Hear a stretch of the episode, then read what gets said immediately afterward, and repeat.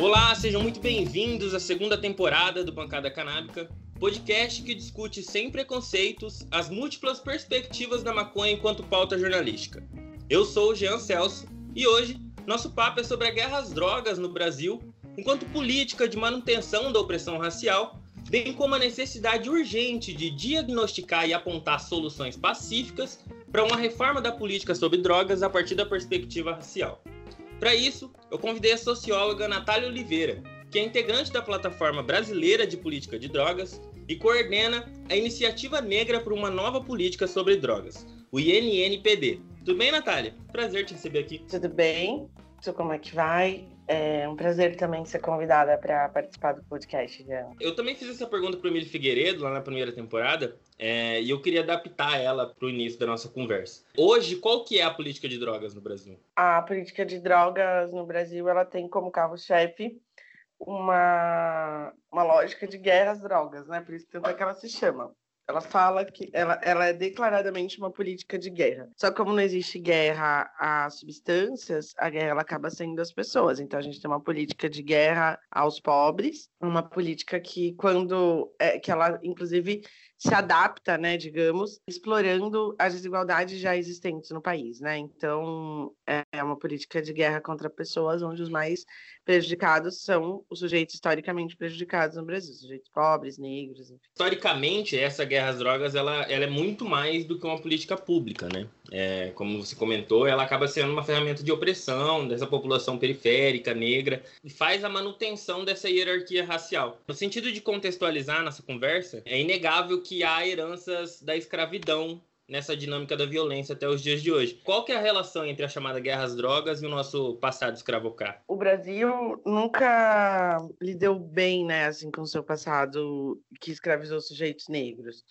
após o processo de abolição inconclusa de utilização da mão de obra de sujeitos negros escravizados, é, o Brasil ele não deu passos no sentido de, de rimir as desigualdades que foram aprofundadas por mais de 300 anos de escravização de sujeitos negros. Então, o Brasil não deu passos civilizatórios no sentido de incluir esses sujeitos enquanto cidadãos com direitos plenos e etc. Assim como é, o Brasil acabou não desenvolvendo políticas que permitissem a mobilidade econômica, social, intelectual, enfim, dos sujeitos negros, né? Deixou os negros à própria sorte.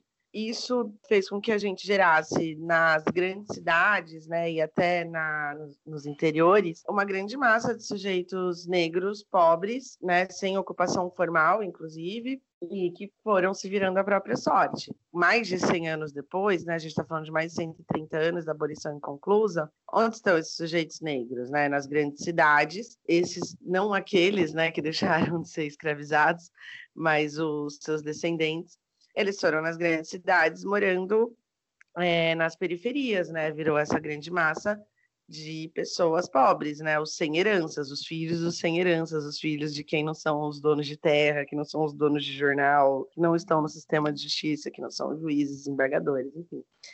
A guerra às drogas, né, a relação disso com esse nosso passado, é que toda a, a guerra às drogas ela é uma cadeia né, econômica. Toda cadeia econômica ela vai ter as pessoas que estão menos bem posicionadas.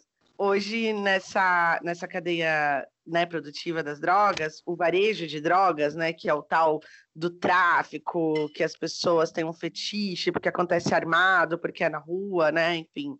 Essa posição ela é majoritariamente ocupada por jovens pobres, negros, muitos inclusive com menos de 18 anos de idade, e ela é a posição, inclusive, mais perigosa, porque é a posição que as pessoas pagam com a vida, seja perdendo a liberdade ou seja perdendo mesmo a própria vida. Então, essa é a relação. Se você olhar num sistema de cadeia produtiva, não são os sujeitos negros que estão cuidando da lavagem de dinheiro, quem precisa cuidar da lavagem de dinheiro é o sistema bancário, não conheço sujeitos negros donos de banco, né? Então, é, precisa de todo um tráfico internacional acontecendo, que fica por trás né, dos bastidores, que não aparece, e aí nisso sim está o lucro, né? É, os sujeitos negros eles ficam só com esse farelo mesmo, mas a grande mídia trata né, esses sujeitos, até por essa exploração dessa imagem, que as pessoas estão armadas em favelas, como os grandes traficantes, né? Mas essa a verdade é que não é, né? Assim, as, mesmo os donos de morro, digamos, né? Assim, as facções, elas são, portanto, facções, né? Elas são pontos de distribuição, digamos, é, do atacado para o varejo, né? Para as tais das bocas. Então, é, é, eu, eu consigo vislumbrar o posicionamento de sujeitos negros, no máximo, até essa parte da cadeia. Criou-se uma sinergia entre o racismo e o ódio de classe, né? As vítimas, as vítimas dessa guerra acabam sendo é, determinadas a partir desses marcadores sociais. É, eu, eu acho que assim, a guerra às drogas ela é a principal justificativa contemporânea que acomoda vários processos racistas que já aconteciam no Brasil, né? Então, como o Brasil já é um país que tem muito bem estruturado em todas as suas relações, processos que discriminam né, sujeitos negros, é, a guerra às drogas ela é uma justificativa contemporânea que acomoda, né? Então você é, acha, o Brasil acha normal ter dois tipos de segurança pública, então uma polícia que vai agir declaradamente dentro de um bairro é, da elite e uma polícia que vai agir de uma maneira diferente na periferia, né? Teve essa declaração, inclusive, de um ex é, de um comandante da rota em São Paulo há alguns anos atrás, ela foi bem polêmica, vai é, se naturalizando, né, todas essas diferenças. Então é normal você ter dois tipos de segurança pública, é normal você ter gente que consegue chegar até o sistema de justiça com ampla defesa e nunca ser preso e ter os direitos respeitados. Não estou defendendo aqui que as pessoas têm que ser presas, pelo contrário. É, e enquanto várias outras estão presas preventivamente há mais de anos, sem julgamento pelo caso. E quando você vai ver essas pessoas, elas estão ali por quê? Porque não tiveram acesso à defesa, por exemplo. Né? Então, a guerra às drogas ela vai acomodando né, todas essas relações que já existiam de tratar de maneiras diferentes sujeitos negros e não negros no Brasil.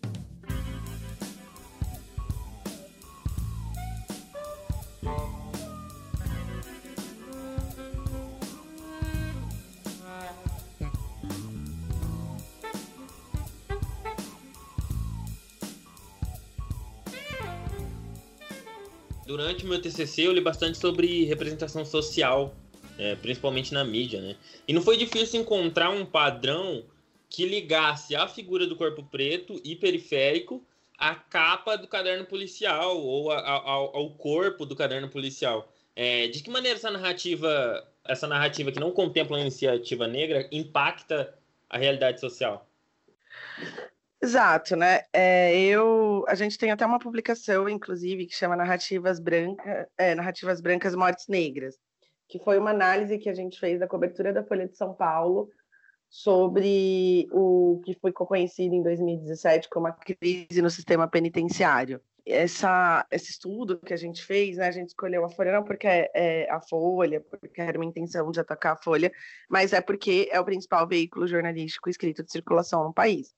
E aí a gente justamente faz essa discussão do quanto a mídia cumpre com esse papel de ser essa narradora da violência. Tipo assim, é um ofício da mídia ficar narrando a violência, né? E narrar sem problematizar.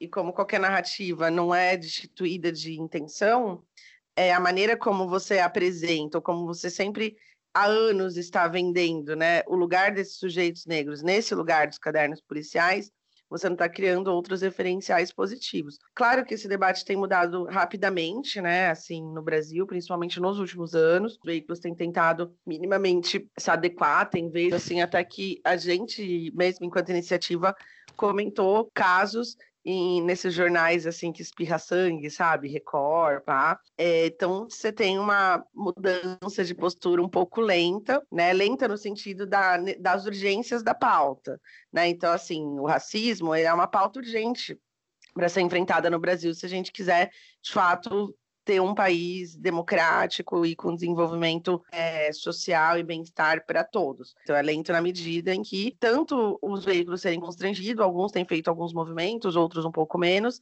mas ainda a gente percebe que tem muito, muito, muito a avançar, assim, tem desde equívocos muito básicos por parte dos veículos até coisas muito profundas.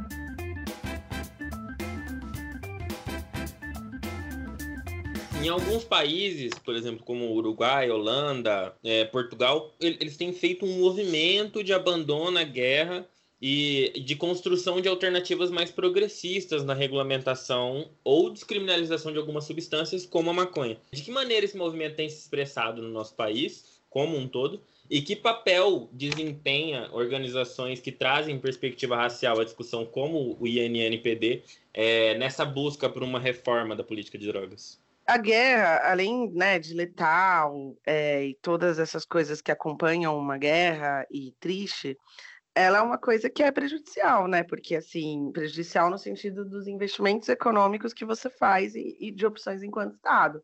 Se, todo ano o Brasil investe, seja a partir da sua segurança pública, seja a partir do sistema de justiça, é, e apostando em formas de cuidado e tratamento que não apresentam resultados, como é, os resultados esperados, digamos, né, que é a abstinência total, com internações em comunidades terapêuticas, fazendo esse conveniamento.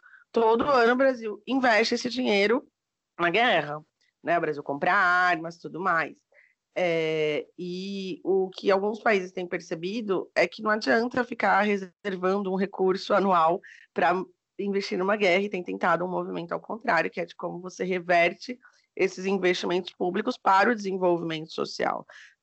Difícil você falar de um desenvolvimento digno dentro de um cenário de guerra, sobretudo onde essa guerra fica mais exposta, que no caso é, está aí no Rio de Janeiro, né? A gente está falando de fato uma guerra armada muito pesada né, nas periferias, né? Nos morros e mais pesada no sentido é, por parte do Estado, né? Porque a gente sabe que também os trabalhadores da segurança pública morrem, inclusive anualmente vai aumentando esse número, né? Então, uma guerra de cidadãos contra cidadãos não faz sentido. É, e, na minha opinião, é um investimento que poderia ser aplicado perfeitamente em outras políticas que é, diminuíssem as desigualdades no Brasil, por exemplo. Nós, da Iniciativa Negra, a gente é a primeira organização negra de advocacy que atua com foco na reforma da política de drogas.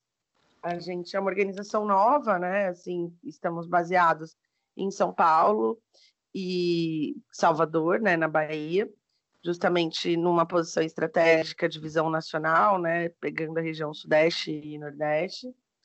E a gente atua com advocacy a partir das pautas de saúde mental, é, saúde coletiva, é, sistema de justiça, combate ao encarceramento, é, segurança pública, etc. Sempre nessa visão de, de um advocacy aliado à comunicação para a expansão das nossas ideias. E a gente também atua fortemente com pesquisa. Esse ano vamos ter o lançamento de três pesquisas, sempre pesquisas que buscam corroborar com essa visão de mundo nova que a gente apresenta para a sociedade.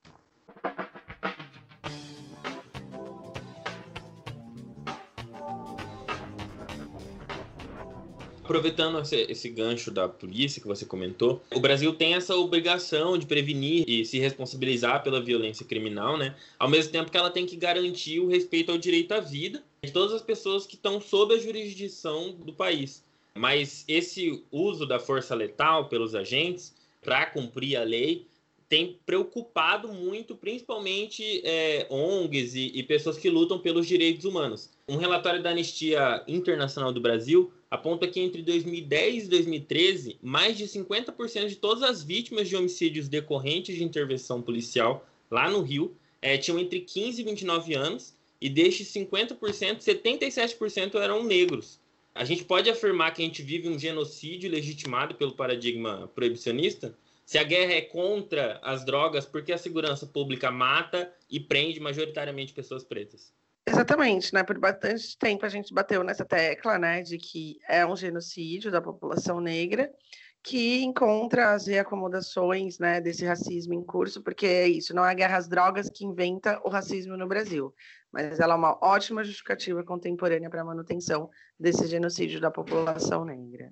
E até em outra entrevista, você já comentou que a descriminalização do porte para consumo é, seria é insuficiente para se mostrar uma efetiva mudança no quadro atual. No entanto, essas leis, as mudanças nessas leis, somadas a reformas na polícia, poderiam alterar as bases estruturais sociais? Claro que todos os esforços, né, somados no sentido, eh, a gente está falando de uma guerra e de uma política complexa que envolve vários setores, né? Não vai ter o dia, espero, não sei se eu vou estar viva, mas acho que a gente está muito distante de sentar numa mesa e falar: bom, o Brasil declarou o fim da guerra às drogas e vamos pensar como vai ser toda essa política. Mas, de fato, uma reforma na segurança pública, sem discutir a questão da política de drogas, ela fica insuficiente. Ao mesmo tempo que uma mudança na lei de drogas, sem a gente discutir também toda a segurança pública, né, e o nosso sistema de segurança pública é super complexo, também não faz muito sentido. É, então, essas, essas discussões elas acabam caminhando alinhadas, né? Até porque quando o Brasil resolver começar a mudar o paradigma dele da guerra às drogas, é sinal que ele também avançou no seu pensamento no sentido de rever o que é a sua segurança pública, né, e quais os efeitos dela. Essa discussão caminha junto também com uma discussão sobre o sistema de justiça, né? É, então, elas acabam ficando muito associadas mesmo. É, mas claro que todos os esforços no sentido de mudando leis por temas, também um exercício, né? Um exercício que a gente faz. Você tem um quebra-cabeça, por onde você começa? É, via de regra, eu começo meus quebra-cabeças pela borda, mas o caminho de como eu vou chegar naquele quadro final, eles são muitos, entendeu? Tem quebra-cabeça que você vai pela cor, tem quebra-cabeça que você vai pelo formato do objeto, tudo depende, né? Então, tem um então, caminho mais é fácil? É um jogo aberto. Cara, o caminho mais fácil, ele depende da, do aumento de consciência dos tomadores de decisões, né? Tomadores e tomadoras. Isso seria o caminho mais fácil. Agora, os tomadores de decisão, eles são a expressão do pensamento de um povo. É por isso que eles são eleitos também. Então, é, é aquela coisa, se vem primeiro o ovo ou galinha. Primeiro você muda o pensamento da população para eleger melhor os tomadores de decisões, ou ao contrário. Mas é uma via de duas mãos, né? Por isso que a gente tem esse foco bastante no debate público, da opinião pública, assim como a gente também tem um diálogo muito aberto, assim, com os tomadores e tomadoras de decisões, independente é, dos partidos políticos que ocupam, etc., a gente entende que é um dever nosso, enquanto organização da sociedade civil, conversar com todos os, os políticos, enfim, porque eles estão ali com uma tarefa e a gente, enquanto sociedade civil, vai ali dialogar para lembrá-los da sua tarefa, né?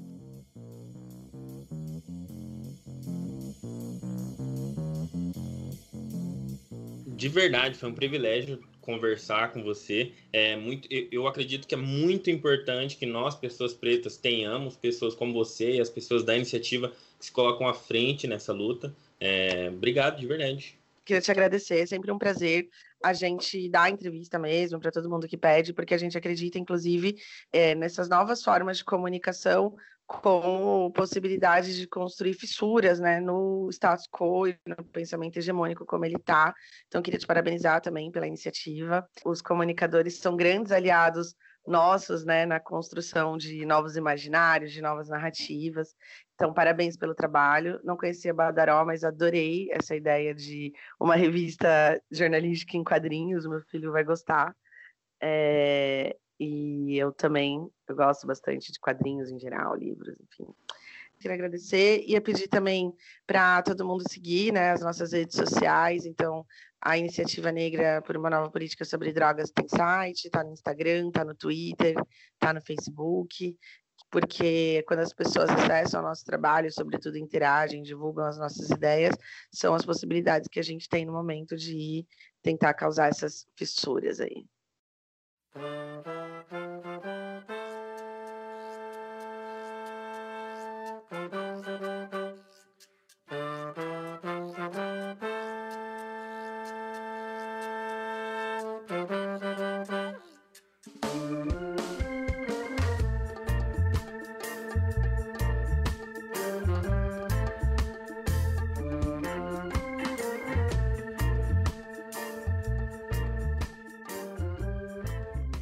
Caso você ainda não nos siga, acompanhe nossas postagens lá nas redes sociais pelo user arroba Revista Badaró. E não se esqueça também de apoiar o nosso jornalismo independente, tornando-se um dos nossos assinantes lá no picpay.me barra picpaybadaró, sem acento no O.